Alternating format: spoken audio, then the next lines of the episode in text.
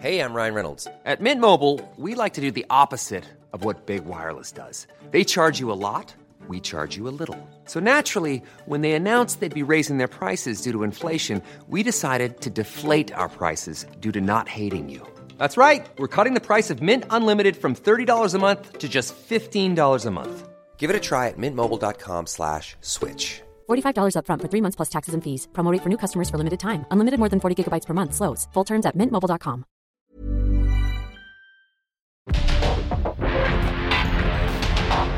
Porque el mundo actual no se entendería sin la economía, las finanzas y los negocios. Acompaña a Mario Maldonado, el columnista de negocios más joven y objetivo del periodismo financiero en su programa. Bitácora de negocios.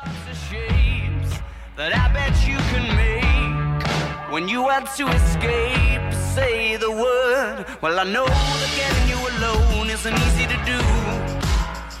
With the exception of you, I dislike everyone in the room.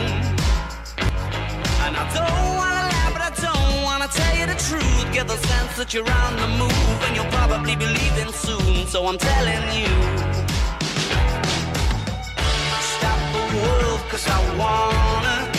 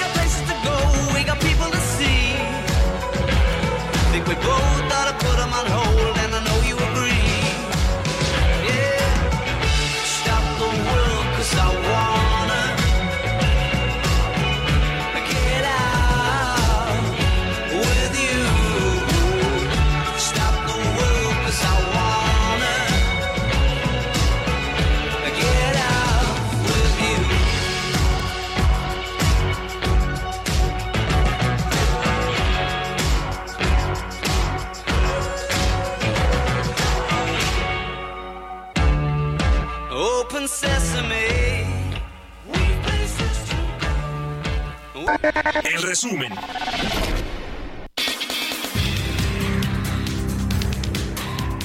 Las Secretarías de Economía y Hacienda revisarán el decreto de incentivos fiscales a las inversiones por nearshoring para evaluar si no viola el tratado comercial con Estados Unidos y Canadá. El decreto publicado el miércoles por Hacienda establece beneficios como la deducción acelerada de inversiones en 10 sectores altamente exportadores durante 2023 y 2024. Algunos miembros de la Junta de Gobierno del Banco de México consideraron que el déficit fiscal que contempla el paquete económico 2024 puede traer más riesgos para la inflación. La administración del presidente Andrés Manuel López Obrador plantea un presupuesto de más de 9 billones de pesos destinados principalmente a programas sociales y la conclusión de obras prioritarias. Octavio Romero Oropesa, director general de Petróleos Mexicanos, mencionó que al cierre de este sexenio Pemex se proyecta con solo 37 empresas subsidiarias en comparación con las 95 que operaban al comienzo de la administración actual. Subrayó que esta reducción significativa, que representa un 60 61% es el fruto de un amplio programa de reestructuración. La industria automotriz de México observaría una afectación indirecta derivada del conflicto entre Israel y el movimiento Hamas, ya que la exportación de vehículos ligeros a este país es mínima y por lo tanto en términos de impacto directo no representa algo significativo para el comercio exterior del sector.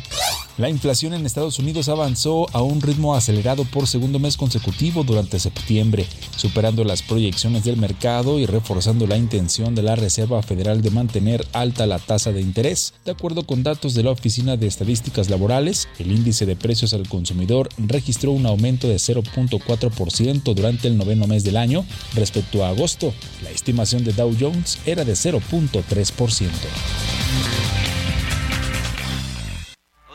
sorts of shapes that I bet you can make when you had to escape. Say the word. Well, I know that getting you alone isn't easy to do. With the exception of you, I dislike everyone in the room. And I tal? ¿Cómo están? Muy buenos días. Bienvenidos a Bitácora de Negocios. Yo soy Mario Maldonado y qué gusto me da saludarlos en este viernes 13 de octubre del 2023. Ay, iba a decir 24. No, no, no. Del 2023. Más bien me quedé en el viernes 13 porque para los supersticiosos suele ser día de mala suerte o es cuando no tienes que ver a los gatos negros o cosas por el estilo, ¿no? Pero bueno, aquí no creemos en esta superstición y al revés. Estamos contentos porque es viernes y ese siempre es un buen motivo para estar contentos porque ya está a la vuelta de la esquina el fin de semana. Así que muy contentos de saludarlos a todos y a todas en esta mañana de viernes, casi que madrugada, porque pues empezamos muy temprano el programa, pero sabemos que pues mucha gente nos escucha en vivo aquí en la Ciudad de México y en el Valle de México por la 98.5 de FM, pero también en el resto de la República Mexicana a través de las estaciones hermanas del Heraldo Radio o de la página heraldodemexico.com.mx eh, y escuchan también el podcast a cualquier hora del día. Todos y a todas, de verdad, Muchísimas gracias por escucharnos, por acompañarnos y por eh, mandarnos sus mensajes también de lo que sucede aquí en el programa, de las entrevistas, de la información y también de la música, que es responsabilidad casi siempre de Jesús Espinosa. Así que siempre decimos los, mensajes respecto de la música arroba Chucho Radio y TV en X o Twitter. Así que ahí le escriben. O escriben a mí también, arroba Mario Mal, o al Heraldo, arroba Heraldo de Heraldo de México. Ahí estamos en todas las redes. Heraldo Radio también tenemos ahí nuestro, nuestro, nuestra cuenta de ex en Heraldo Radio. Bueno, eh, estamos escuchando a los Arctic Monkeys, por supuesto. Casi toda la semana escuchamos a estos británicos que estuvieron presentándose aquí en eh, la Ciudad de México, en el Foro Sol, los pasados 6 y 7 de octubre. Esta canción se llama Stop the World, I Wanna Get, Get Off With You. Así se llama esta canción de los Arctic Monkeys. Es una canción romántica que habla de querer escapar del mundo y de su ajetreo solo con una persona especial. Stop the world. I wanna get off with you. La vamos a estar escuchando y aquí en el programa y le entramos a los temas, le entramos a la información. Vamos a hablar en breve con Roberto Aguilar lo más importante que está sucediendo en los mercados financieros y las bolsas caen y los activos de refugio suben ante una mayor tensión en Medio Oriente. Inflación de Estados Unidos es mayor a la esperada y refuerza la apuesta de más alzas de tasas de interés. Comienza la, temporada de reportes trimestrales además. Y el Banco de México advirtió que la tasa de referencia se mantendrá alta por un periodo prolongado. Preocupa el panorama inflacionario y por supuesto las presiones de este conflicto armado en el Medio Oriente de la guerra entre Israel y Hamas. Así que bueno, vamos a entrar a esos temas con Roberto Aguilar. Vamos a platicar con Emilio Saldaña el Piso. Todos los viernes está aquí con nosotros con lo más importante de la tecnología, cómo cierra la semana con información tecnológica. Vamos a hablar de Amazon que dio el primer paso en el espacio con el lanzamiento de los satélites, de los satélites iniciales del proyecto eh, Kuiper. Así que vamos a platicar de eso con Emilio Saldaña y de otras cosas que tienen que ver con el sector de la tecnología.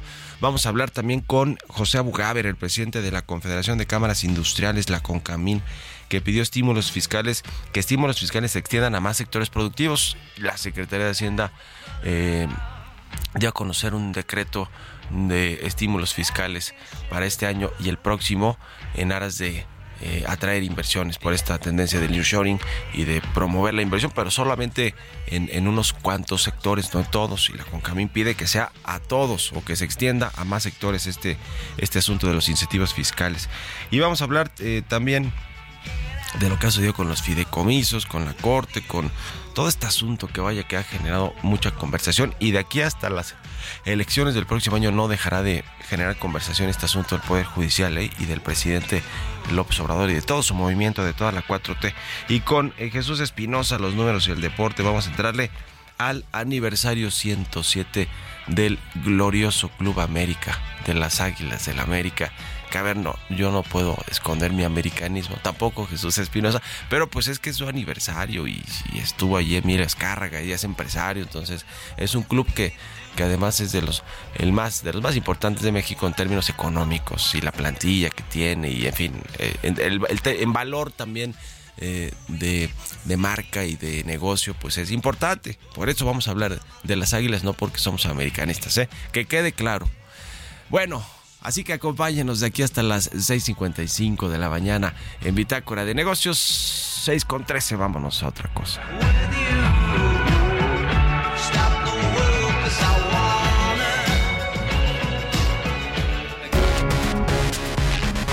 El editorial.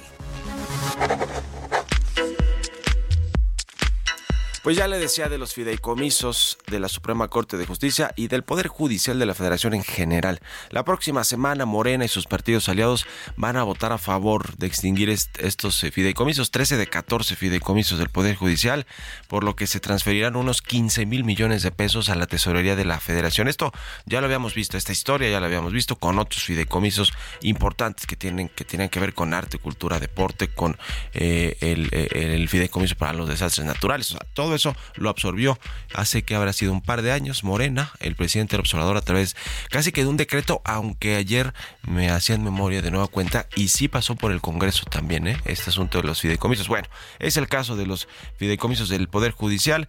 Eh, se cumplió la amenaza del presidente de, y del bloque oficialista de tomar estos, estos recursos que le va a afectar a trabajadores de base ciertamente, pero también obviamente a los ministros y ministras, que es a donde quiere ir el presidente del observador, y a los magistrados magistrados, magistradas, consejeros, consejeras, jueces y juezas, que son los que ganan más, ¿no? En el Poder Judicial. Sí les va a afectar sus prestaciones, sus pensiones, eh, sus créditos para casas, para vivienda, etcétera, etcétera.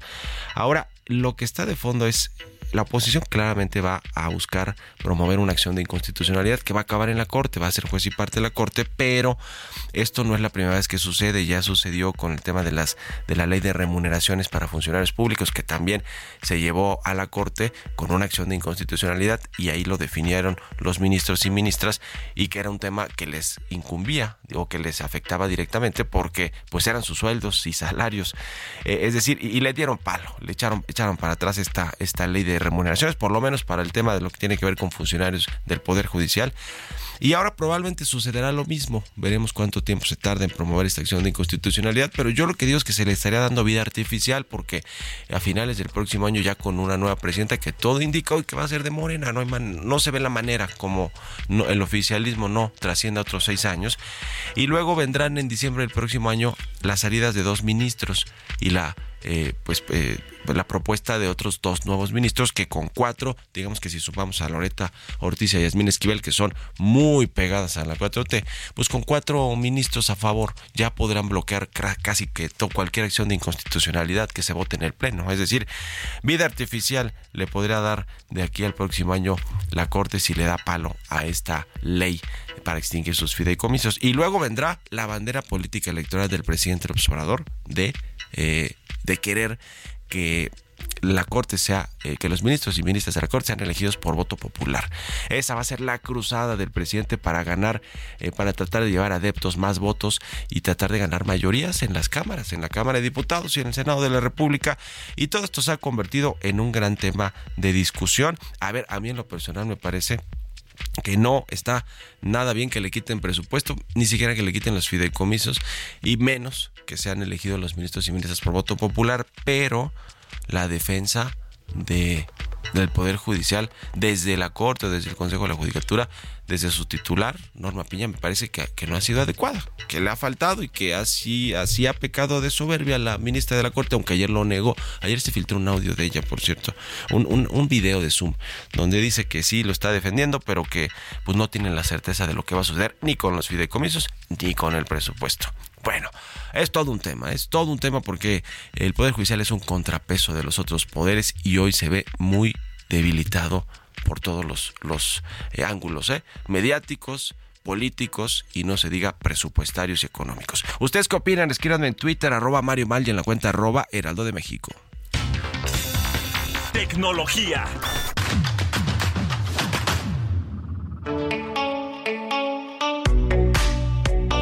Emilio Saldaña, el Pisu, ya está con nosotros como todos los viernes. Mi querido Pisu, buenos días.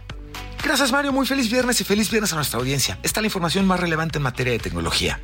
Amazon coloca en el espacio los primeros satélites del proyecto Kuiper. Se trata de dos naves espaciales prototipo que se encargarán de evaluar sistemas destinados a una megaconstelación concebida para brindar servicios de Internet desde la órbita y que en última instancia, por supuesto, competirá con el servicio Starlink de SpaceX. El proyecto suma no solamente a la infraestructura satelital y opciones con las que contaremos en todo el planeta para poder conectarnos a Internet, además abona en la rivalidad de Bezos, Jeff Bezos e Elon Musk que sostienen desde hace tiempo ya. La rivalidad entre ellos es una de las más fascinantes en la industria tecnológica. Se trata de los empresarios más ricos e innovadores del mundo y también una batalla de visiones muy diferentes del futuro. Los multimillonarios han sido rivales durante años, compitiendo en todo, desde exploración espacial hasta inteligencia artificial, y su rivalidad ha sido feroz, pero también ha ayudado a impulsar la innovación en la industria tecnológica. Por otro lado, ¿estarían dispuestos a pagar por las letras de canciones en Spotify? Ellos están apostando a que así lo hagamos. La plataforma está llevando a cabo pruebas con el fin de ofrecer letras de canciones en su aplicación, pero esta función sería exclusiva para usuarios premium, lo que implica que los usuarios gratuitos ya no tendrían acceso a estas letras. La decisión ha generado cierta controversia entre usuarios de Spotify, ya que antes las letras estaban disponibles para todos. El impacto de esta prueba podría ser significativo, ya que de retirarlas estarían quitando una característica muy apreciada por los usuarios de Spotify. Al restringir el acceso a los usuarios premium, la plataforma bien podría sí motivar a personas a suscribirse al servicio. Sin embargo, podría también presentarse la posibilidad de que los usuarios gratuitos se sientan insatisfechos y busquen alternativas fuera de esta plataforma. La reacción y el desarrollo de esta prueba serán clave para determinar cómo funcionará y responderá la plataforma en el futuro. Y hace unos días en Heraldo le informábamos sobre el ciberataque que sufrió MGM's Resorts International y que afectó a varios de sus hoteles y negocios en Las Vegas. La compañía ya confirmó que en efecto se mantuvieron firmes en su decisión de no ceder a las demandas del pago de rescate a los hackers responsables del ataque, lo que resultó en el cierre temporal de varios hoteles y casinos y también en el robo de datos de los clientes, incluyendo nombres, información de contacto y números de licencia de conducir. Y aunque no se ha revelado el número exacto de personas afectadas, se cree que se trata de clientes que interactuaron con la empresa antes de marzo del 2019. Es un alivio que no se hayan comprometido contraseñas ni detalles de tarjeta de crédito. Y para tranquilizar a los clientes, la empresa está notificándoles sobre el incidente y ofreciendo servicios gratuitos de monitoreo de crédito. MGM informa que sus sistemas están prácticamente restablecidos, pero se estima que las pérdidas totales debido al ataque ascienden alrededor de 100 millones de dólares. Y finalmente, le comparto, en los últimos días, millones de personas a través de redes sociales hemos sido testigos del desarrollo en tiempo real del conflicto en Medio Oriente. Un conflicto tan complejo como este, en el que la desinformación y el odio se han hecho tan presente en las redes sociales, son especialmente preocupantes. A pesar de las promesas de Elon Musk sobre un X como un bastión del periodismo ciudadano, hemos visto que la plataforma está lejos de cumplir con ese ideal. La falta de moderación efectiva en X hoy es evidente y se extraña incluso al personal encargado de combatir la desinformación despedido cuando Elon Musk asumió el control de la plataforma al comprarla. A medida que el conflicto se ha intensificado y ha avanzado esta semana, es importante cuestionar si las redes sociales realmente están sirviendo como una fuente confiable de información o si están contribuyendo al caos. ¿Hasta qué punto podemos confiar en ellas en medio de una crisis como esta? ¿Y realmente están cumpliendo la función de proporcionarnos información precisa? El fin de semana que pasó y esta semana sirven de un pésimo referente para las posibilidades y las respuestas que podríamos buscar al respecto. Que tengan muy bonito fin de semana. Soy Emilio Saldaña, El Piso. Economía y mercados.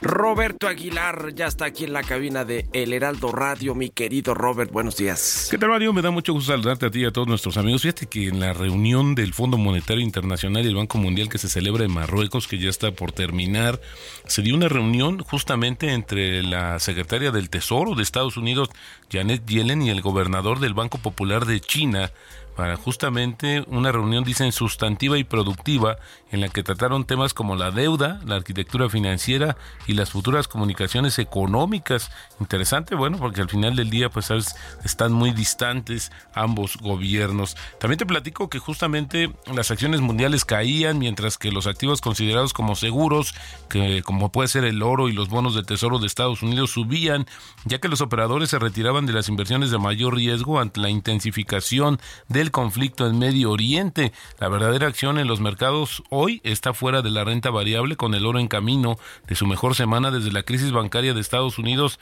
a mediados de marzo y el petróleo perfilándose para una fuerte ganancia semanal que sería superior al 4%.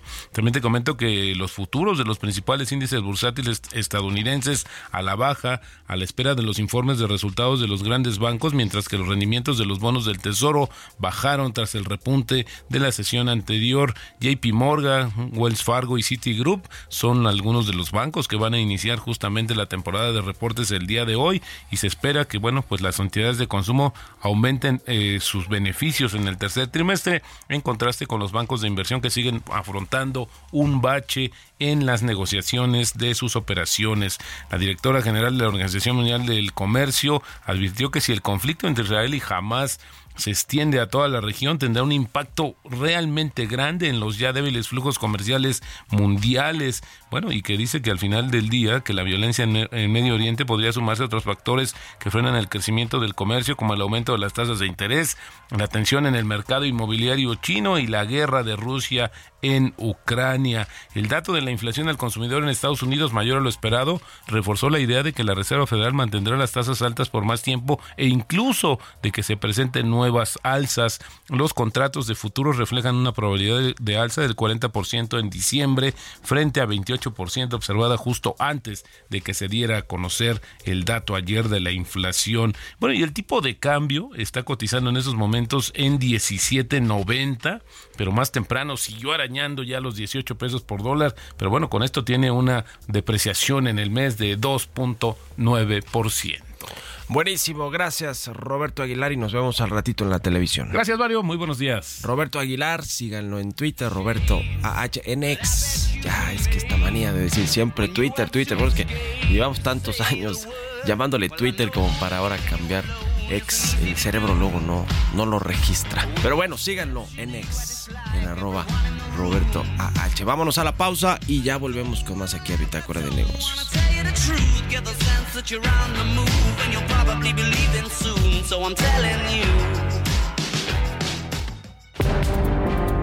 En un momento continuamos con la información más relevante del mundo financiero en Bitácora de Negocios con Mario Maldonado. Regresamos.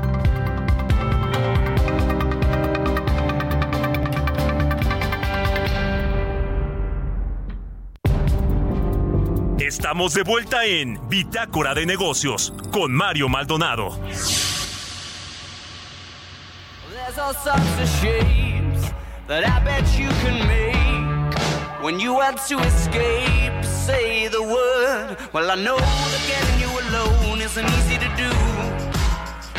With the exception of you, I dislike everyone in the room. And I don't tell you the truth. Get the sense that you're on the move and you'll probably be leaving soon. So I'm telling you. Stop the world, cause I wanna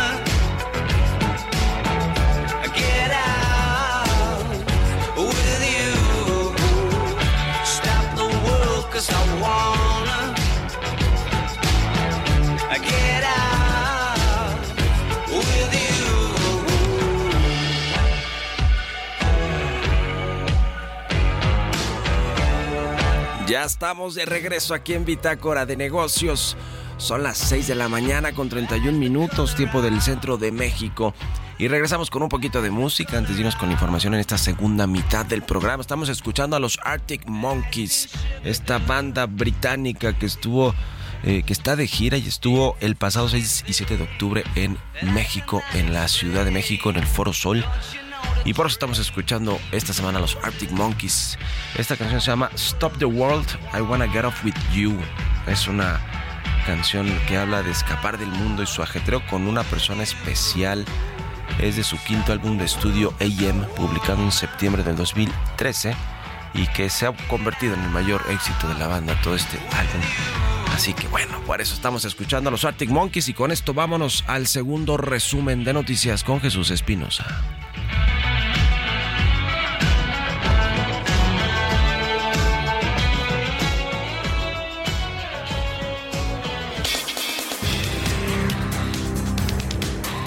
Si bien la economía nacional ha mostrado resiliencia a lo largo de este año y las perspectivas de crecimiento para el Producto Interno Bruto de México siguen incrementándose, no será suficiente para que en el actual gobierno mejore en términos económicos la calidad de vida de la población. De acuerdo con las últimas previsiones actualizadas del Fondo Monetario Internacional, el PIB per cápita de México ascendería a 20.669.3 dólares durante el 2024, último año de la gestión del presidente López Obrador. I'm Sandra, and I'm just the professional your small business was looking for. But you didn't hire me because you didn't use LinkedIn jobs. LinkedIn has professionals you can't find anywhere else, including those who aren't actively looking for a new job but might be open to the perfect role, like me. In a given month, over 70% of LinkedIn users don't visit other leading job sites. So if you're not looking on LinkedIn, you'll miss out on great candidates like Sandra. Start hiring professionals like a professional. Post your free job on linkedin.com/people today. Los incentivos fiscales anunciados por el gobierno del presidente Andrés Manuel López Obrador para impulsar las inversiones por nearshoring fueron recibidos positivamente por organismos y analistas, aunque señalaron pendientes para sacar mayor provecho de este fenómeno. Alejandro Encinas, subsecretario de Comercio Exterior, manifestó su preocupación sobre las exhaustivas revisiones que el gobierno de Texas está llevando a cabo en los camiones de carga que cruzan la frontera hacia Estados Unidos, las cuales calificó de obstrucción al comercio y del TEMEC. La debilidad de la manufactura del país se trasladó a toda la actividad industrial de México. No obstante, la minería y la construcción siguen como los detonantes. Según datos desestacionalizados del Instituto Nacional de Estadística y Geografía, la actividad industrial del país creció 0.31% a tasa mensual durante agosto pasado. El Servicio de Administración Tributaria advirtió a los contribuyentes que algunos ciberdelincuentes están realizando fraudes a través de portales y correos electrónicos apócrifos que hacen uso de su nombre e identidad. A través de un comunicado añadió que en redes sociales y aplicaciones de mensajería como WhatsApp también existen perfiles falsos que envían mensajes a los usuarios con el fin de robar datos fiscales, cuentas bancarias o número de seguridad social. Entrevista.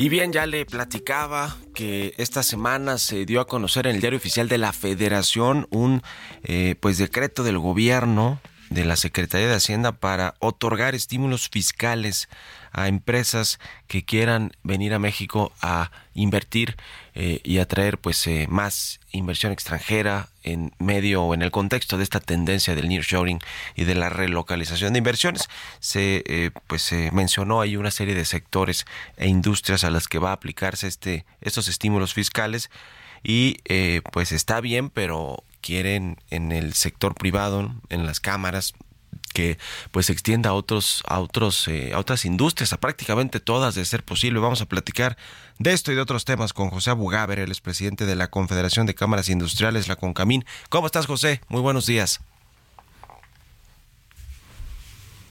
no tenemos a José Abugaber bueno no se escucha vamos a a ver si bueno, establecemos. Ya sí, nos escuchamos ahora sí. ¿Cómo estás, mi querido José? No se escuchaba aquí al aire, pero eh, ya te escuchamos muy bien. ¿Cómo te va? Buenos días. Bien, Mario, y tú, qué gusto saludarte a ti, Igualmente. todo tu auditorio. Buenos días. Buenos días, gracias por estos minutos. Que, a ver, cuéntanos un poquito de lo que eh, eh, analizaron, lo que vieron con respecto a estos estímulos fiscales y, y lo que le están pidiendo también al gobierno en términos de extenderlos a otros sectores. Claro. Mira, antes que nada en la CONCAMIN consideramos muy positivo que se otorguen estímulos fiscales a sectores clave de la industria exportadora, consistentes pues en la deducción inmediata de la inversión que tienen nuevos activos fijos y de la deducción adicional de gastos de capacitación. Son los dos rubros y los vemos muy bien nosotros como sector industrial. Eso nos va a permitir que las empresas se posicionen mejor y puedan incrementar su productividad y competitividad internacional, que es, es el fin último que traemos con este famoso nearshoring, ¿no? Y el impulso a la inversión de talento humano y tiene capital en una condición necesaria para competir en un entorno global complejo. El tema de capacitar a la gente también se nos hizo un tema muy importante en estos subsidios. Por eso es primordial capacitar a los trabajadores y eso debe hacerse en todas las empresas, tanto las nuevas como las ya existentes. Por capacitar a los trabajadores, tú sabes muy bien que se traduce en incremento de producción y beneficio para las empresas, para el comercio nacional pero también para el internacional y para las familias de los trabajadores, ¿no? Entonces mejoramos la, el tema de los la capacidad para los trabajadores. Todos los subsidios que sean para los trabajadores siempre, tú sabes, y todos nosotros los empresarios sabemos que van a tener beneficios para el país, ¿no? Sin duda, pues es que esta edición de la Concamín ya va con, lo vemos con muy buenos ojos, como lo comento, y considero nuestra posición como principal socio comercial de los Estados Unidos nos pone en primer lugar lugar y permite construir la región más competitiva del mundo. Pero tú lo comentaste hace un momento, Mario. Tengo que señalarlo que aunque estamos ahí de acuerdo en la CONCAMIN, consideramos que el alcance del decreto debe emplearse a todos los sectores, porque todos merecemos incentivos a la inversión, a la capacitación y a la exportación, ¿no? Yo, por ejemplo, vengo de un sector que tengo la oportunidad de exportar, que es el sector calzado entonces yo estoy invirtiendo en maquinaria, importante tecnología para exportar, pero no estoy yo ahí. Entonces bueno, ¿y por qué me excluyen si yo estoy dentro de este plano también importante, ¿no? Entonces todos sentimos que somos importantes hoy en este momento, la industria textil, la industria del vestido, etc. de industrias que, que, por no ponerte un nombre, porque son muchas, que estamos compitiendo ferozmente para salir adelante eh, en el país, ¿no? Entonces, hay que, hay que mejorar no nada más los automotrices, los electrónicos, los de alimentos o los de cine o los agroindustria. Yo diría que debería ser para todo, ¿no? Por eso insistir en esta propuesta. Ahora, esta propuesta tiene mucho que ver con eh, la mano de obra, con el talento humano eh, en, en, en digamos, en todos estos sectores y pues muchos de estos que mencionaste ahora, pues precisamente ocupan eso, ¿no? Eh, esta, este talento humano que es lo que, lo que está privilegiando al gobierno eh, federal en términos de estos estímulos fiscales. Es correcto. Sí, el talento humano es lo que estamos tratando de mejorar. Tú sabes todo, ahorita acabamos de pasar la reunión más de industriales. Todo el tema que trae, traíamos ahí es inteligencia artificial, basado eh, eh, en, datos para la capacitación humana, ¿no? Cómo no desplaza la inteligencia artificial a los seres humanos, cómo aprovecharla, y es parte de eso, capacitarlos en esta nueva era que se nos viene nosotros para ser más productivos sin perjudicar la mano de obra y que no nos desplace la robótica y la inteligencia, ¿no? Entonces lo veo muy, muy positivo. E, este asunto de la inteligencia artificial, la tecnificación de muchos sectores, la robótica, todo lo, que mencionas José Abugaber, presidente de, de Concamín, eh, es muy relevante por lo que ya está sucediendo en el mundo también. A ver, en Estados Unidos esta huelga, eh, primero, de los guionistas y de todos los trabajadores de Hollywood y de toda la industria del cine y del entretenimiento, que apenas hace unos días concluyó, eh, se parece en el trasfondo a la que tienen en el sector automotriz en términos de, de que sí están pidiendo mejores prestaciones, sueldos, salarios eh, y prestaciones en general, pero también, pues de fondo hay una preocupación porque puedan sustituir sus empleos con con tecnología, con inteligencia artificial y, sobre todo por la transición que se está, eh, por ejemplo, teniendo en el sector automotriz hacia los autos, eh, los autos eléctricos, ¿no? Que no requieren toda la mano de obra de un, de un auto, un vehículo tradicional. Entonces, ese, ese tema que ya está muy presente en el mundo, en México inexorablemente va a llegar y vamos a estar pues en una situación similar como la que hoy estamos viendo en algunos países, ¿no? ¿Qué hacer allí para tratar de anticiparnos, José? Mira, como bien lo dijeron eh, nuestros panelistas internacionales, hay que preparar esa transición porque al final, hoy en día, en 1970, toda la tecnología que en ese momento se llamaba tecnología, hoy ni el 1% está existente y seguimos con muy buena mano de obra, seguimos con buen trabajo y seguimos con buenas actividades. Los que nos decían los panelistas de no nos preocupemos por esta nueva acción, sí genera ruido, sí genera preocupación, pero va a venir a sustituir lo que sucede con la inteligencia artificial es que vamos a necesitar del ser humano para seguir con la robótica y crear nuevos puntos de trabajo adicionales. Al crear toda la inteligencia vamos a crear otros puntos de trabajo donde vamos a necesitar del humano, vamos a necesitar de la tecnología, pero sí asusta en este proceso de transición. Por eso están estas huelgas, están estas posiciones complicadas, porque creen que van a desplazar el 100% y es falso. No, la tecnología de 1970 no desplazó a los seres humanos. La tecnología de inteligencia artificial bien aplicada en el tema industrial no va a desplazar a, a, nosotros los seres humanos. Sí va a haber movimiento, pero se mueven de un lado a otro por la inteligencia artificial. ese es simplemente, es por eso la capacitación es importante que se preparen en esta nueva etapa, ¿no? Para que no queden fuera de la jugada internacional o nacional, ¿no? Sí. ¿Qué otros temas hay de en el, en el horizonte, José Abugaber, que preocupan o que mantienen en alerta la iniciativa privada, los industriales? Pues en, todos los, términos, ¿no? Porque hoy estamos eh, viviendo, eh, digamos, momentos políticos muy importantes, eh, no solo porque estamos a menos de un año de una elección eh, histórica en términos de todos los cargos que se van a votar, pero también pues aquí mismo hay asuntos controvertidos como el tema del Poder Judicial, de este asunto de los fideicomisos, de su presupuesto y de otros temas mundiales también como lo que vemos en el Medio Oriente. Eh, ¿Qué es lo que ustedes en términos de prioridades y de alertas más eh, importantes para los próximos meses? Sí, mira Mario, como bien lo comentabas tú hace un momento, vamos en el tema electoral, un tema que nosotros los industriales somos imparciales en esta situación, pero estamos preocupados porque somos industriales mexicanos que empleamos y que estamos en un mundo que, necesitamos que siga la competitividad y que no haya desgaste político. Y estuvimos con Xochitl hace dos días y, bien le dijimos que el tema de la política no se trata de división, se trata de propuestas y queríamos que tuvieran una acción contundente. El lunes estamos con Claudia en otro evento importante y vamos a seguir siendo muy eh, insistentes en el tema de propuestas, de grandes debates y, buscar cómo desarrollar el país, porque este nearshoring, Mario, es algo tan importante que se abre, es como cuando abres una puerta, pero no la abres completa, ¿no? Está a medio abierta la puerta, entonces hay que aprovechar esta entrada, toda esta eh, llegada a México, pero hay que hacerla bien, pero nos falta trabajar muy fuerte en infraestructura es un gran tema, aunque vengan inversiones, pero se está saturando el país. Necesitamos mejorar el tema de energía, pero no nada más energía normal, tradicional, antigua, sino nueva, mejorada.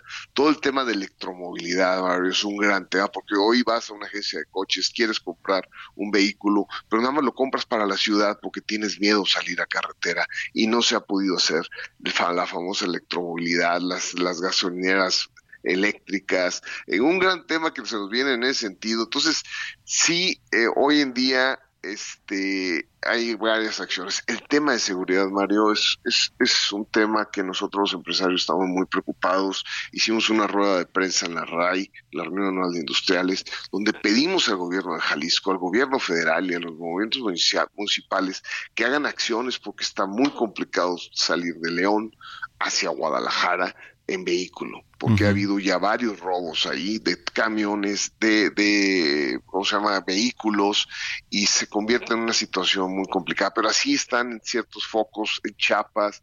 el tema de seguridad es redoblar esfuerzos para que esta atracción de inversión que hoy estamos tan famosos hablando de nearshoring no sea un obstáculo, tengan miedo. Lo que ha sucedido en Nuevo León, pues dicen que, que, se, que Tesla está en posibilidades de no venir. Yo he hablado con el gobernador y el gobernador me dice, no se va a cancelar la inversión, pero ya empiezan a generar ruidos en los temas de seguridad. Entonces, mi llamado es redoblar esfuerzo en el tema de seguridad, que es una deuda que tiene este gobierno con, con todo el país, ¿no? ya, pues estamos en contacto eh, y platicando siempre, en, si nos permites, José Abugabre, presidente de Concamín. Muchas gracias y muy buenos días. Gracias, Mario. Buenos días a ti y a todo tu auditorio. Fuerte abrazo. Hasta luego. Fuerte abrazo y buen viernes. 6 con 46 de la mañana. Vámonos con las historias empresariales. Línea Italia, Eccellenza Inmobile. Presenta. Línea Italia, líderes en fabricación de mobiliario corporativo, innovando en el diseño de ambientes de trabajo funcionales y ergonómicos. 32 años de experiencia nacional e internacional brindando asesoría en tus proyectos de principio a fin. Imagina tu espacio y nosotros lo hacemos realidad, porque remodelar tus oficinas nunca fue tan fácil. Conoce nuestro amplio catálogo de colecciones en lineaitalia.com.mx. Excelenza Inmóvil. Historias empresariales. ExxonMobil llegó a un acuerdo para comprar a su rival Pioneer Natural Resources y se convierte así en el mayor productor de crudo del mundo. Nos platica de esto Giovanna Torres. En una transacción valorada en 50.500 millones de dólares, ExxonMobil llegó a un acuerdo para comprar a Pioneer Natural Resource. Luego de esta compra, Exxon se convertirá en el mayor productor de petróleo del mundo al asegurar el mayor yacimiento petrolífero de Estados Unidos y una década de producción a bajo costo. El acuerdo valorado en 253 dólares por acción combina la mayor compañía petrolera estadounidense con uno de los nombres más exitosos que surgieron de la revolución del esquisto que convirtió a Estados Unidos en el mayor productor de petróleo del mundo en poco más de una década. Darren Woods, director ejecutivo de Exxon, señaló que esta fusión ofrece una gran oportunidad para sinergias entre ambas compañías. Con el acuerdo de la empresa agregaría 700 mil barriles por día a la producción de petróleo y gas dentro de los cuatro años posteriores a la firma del convenio hasta en 2 millones. La oferta representa una prima de 9% sobre el precio promedio de Pioneer durante los 30 días anteriores al 5 de octubre, cuando surgieron los primeros informes sobre las negociaciones. El acuerdo que se espera sea concluido a principios del 2024 dejará a cuatro de las mayores compañías petroleras estadounidenses con el control de gran parte del campo de esquisto de la cuenca pérmica y su extensa infraestructura. Pioneer es el mayor operador de pozos del yacimiento petrolífero del Pérmico y representa 9% de la producción bruta, mientras que Exxon ocupa el quinto puesto con 6%. Para Bitácora de Negocios, Giovanna Torres. Línea Italia, Eccellenza Inmobile. Presentó. Los números y el deporte.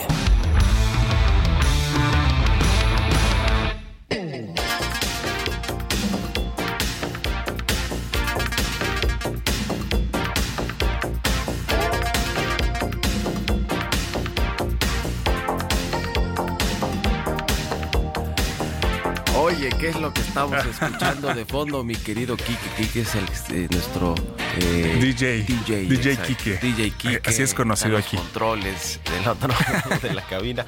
Oye, Fiesta en América, 107 años. Jesús Espirosa, bienvenido aquí a la cabina. Música en español pidieron, pues música en español tenemos.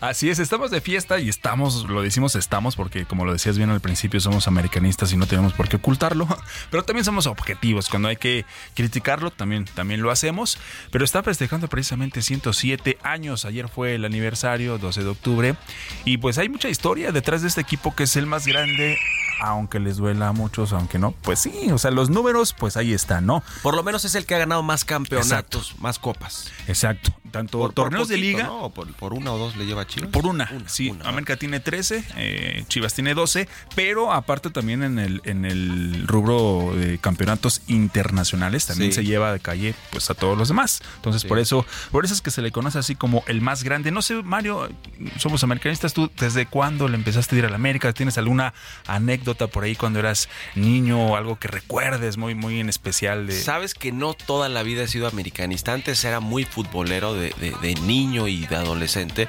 Y, y como jugaba en otros equipos e iba a los estadios y eso, primero le fui a Cruz Azul y luego a Pumas Santo un poquito de tiempo. Y Dios. ya después, pero estoy hablando de unos 15 años acá. Sí. Soy súper americanista porque mi familia además es americanista. Es de estos equipos con los que a veces naces, ¿no? Por Exacto. ejemplo, mi hermano y mi familia, la mayoría sí son americanistas desde que nacieron, pero De pues es que yo vida. jugaba en otros equipos, entonces imagínate. Sí, era- sí, sí, eh, eh, era, era normal, ¿no? complicado. Ya cuando te diste Sí. cuenta de la situación.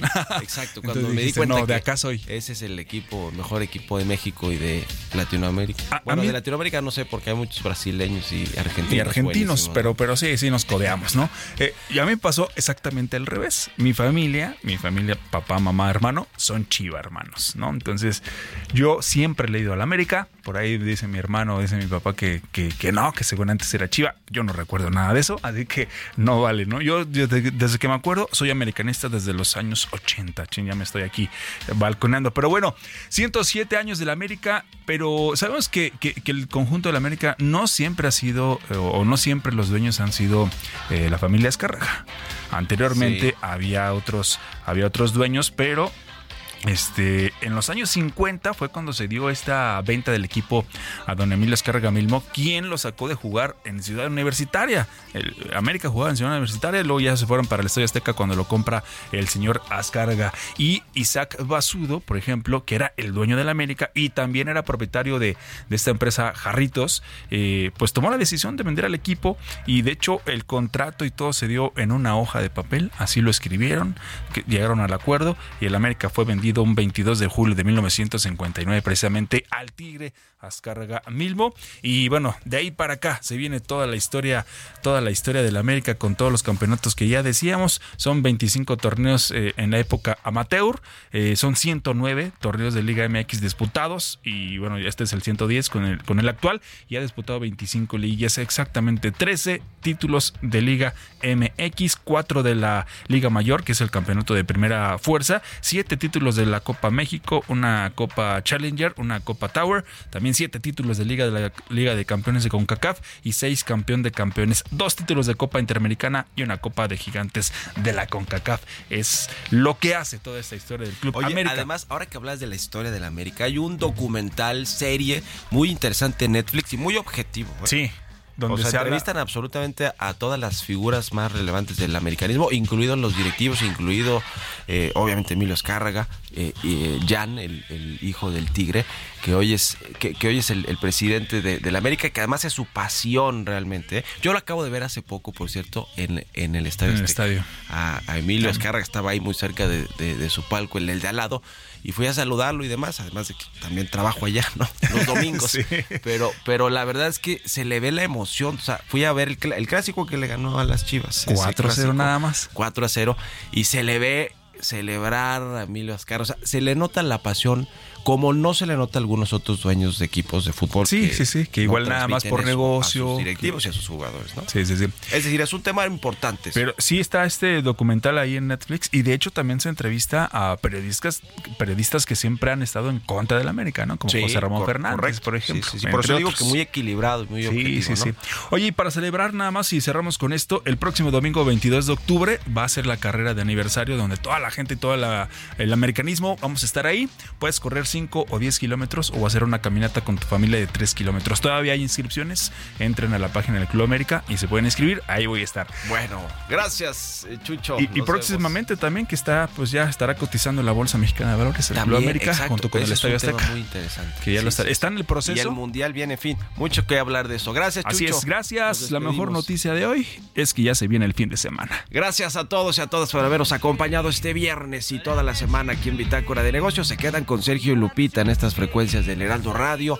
Nosotros nos vamos a la televisión, al canal 8 de la televisión abierta a las noticias de la mañana y nos escuchamos el próximo lunes tempranito a las 6. Muy buenos días y buen fin de semana.